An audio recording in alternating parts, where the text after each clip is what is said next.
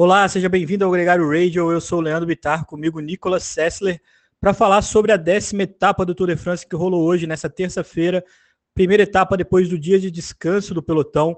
Uma etapa que no papel foi plana, que na chegada teve um sprint, a vitória do Sam Bennett, da Docni Quick Step, mas que foi tensa do começo ao fim, foi muito mais do que uma etapa de transição com final em sprint. Uma etapa que começou nervosa mesmo antes de largar, com o anúncio dos resultados dos testes do Covid que deixaram o pelotão bem ansioso, né, Nicolas?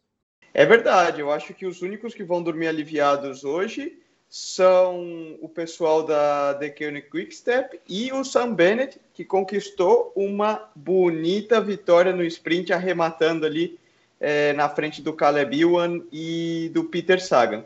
Mas para o restante do pessoal, eu posso garantir que a tensão e o estresse está rolando sem parar desde ontem, no dia de descanso, porque rolaram os testes do Covid. Ainda bem, a gente não teve nenhum problema, nenhum atleta foi diagnosticado, porém tivemos alguns casos, né? Que nos staffs de algumas equipes e o diretor-geral da prova, o Christian Prudhomme, que teve que se colocar em isolamento, em quarentena, em função de ter dado positivo para o Covid.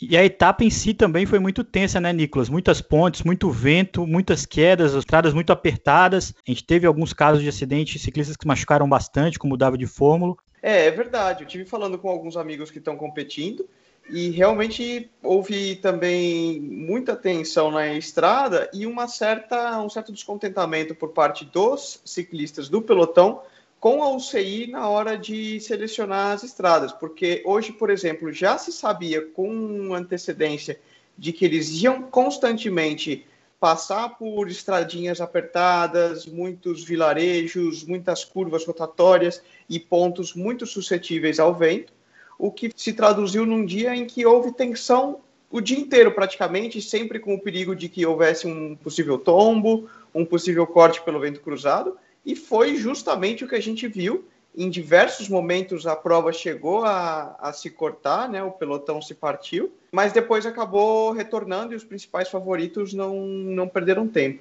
Pois é, Nicolas, o Ritport, o Miguel Angel Lopes, o próprio Alejandro Valverde, foram alguns dos ciclistas que ficaram em alguns cortes durante essa etapa, que foi uma etapa que teve uma fuga inicial de dois ciclistas suíços, o Kang e o Char. O Kang, inclusive, da Grupama, foi eleito o mais combativo do dia. Mas quando essa fuga foi neutralizada, o pelotão tomou conta e trouxe a, a disputa para o sprint, porque já tinha ali tensão demais envolvida para administrar uma outra fuga. No sprint, como a gente mesmo já disse, vitória do Sam Bennett. Ele não competiu o Tour de France desde 2016 e essa vitória teve um gosto muito diferente. Ele ficou muito emocionado no final da etapa, no, nos comentários da etapa.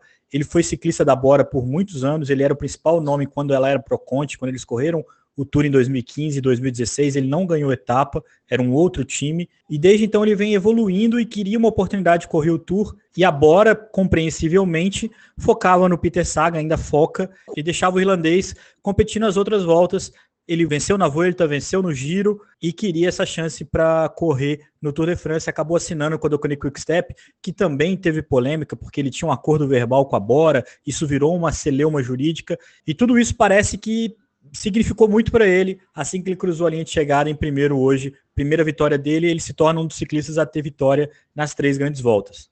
Eu acho que foi muito legal, fiquei feliz. É bonito ver quando a gente nota que um atleta ele se liberta na vitória, né? Ele tira aquela pedra que ele estava carregando nas costas e foi bem o caso do Sam Bennett, ele chegou até a chorar na entrevista pós-prova. Foi realmente muito emocionante, foi por um tris que o Caleb não passou ele na linha de chegada. Amanhã, uma nova etapa de transição, Nicolas. Um novo dia com uma subida de categoria 4, um trecho bastante irregular na segunda metade da etapa.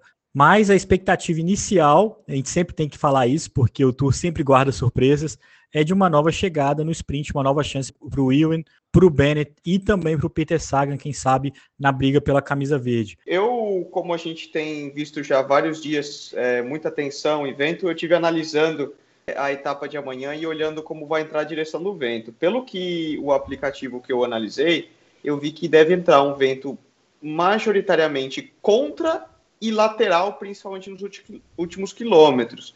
Porém, também não deve ser muito forte, por volta dos 15, 20 por hora. Claro que a gente nunca pode colocar a mão no fogo, porque depende muito do ânimo do pelotão, mas, com toda honestidade, esse tipo de evento tende a neutralizar muito a competição e deixar ela um pouco mais, mais lenta e favorecer um sprint massivo do pelotão. Pois é, Nicolas, você tem uma coisa que a gente já aprendeu nesse Tour de France, é sempre desconfiar das etapas que parecem ser muito tranquilas, que parecem ser muito óbvias, sempre acontece alguma coisa inusitada. A gente volta amanhã falando dessa 11 etapa e também de muito mais do ciclismo. Lembrando que a partir do dia 11 a gente vai ter também no Gregário Radio a cobertura do Giro Rosa, uma cobertura de uma prova feminina. Acho que vai ser muito legal. Um grande abraço para todo mundo que está ouvindo a gente hoje e até amanhã. Valeu, gente. Até amanhã com mais uma etapa no Gregário Radio.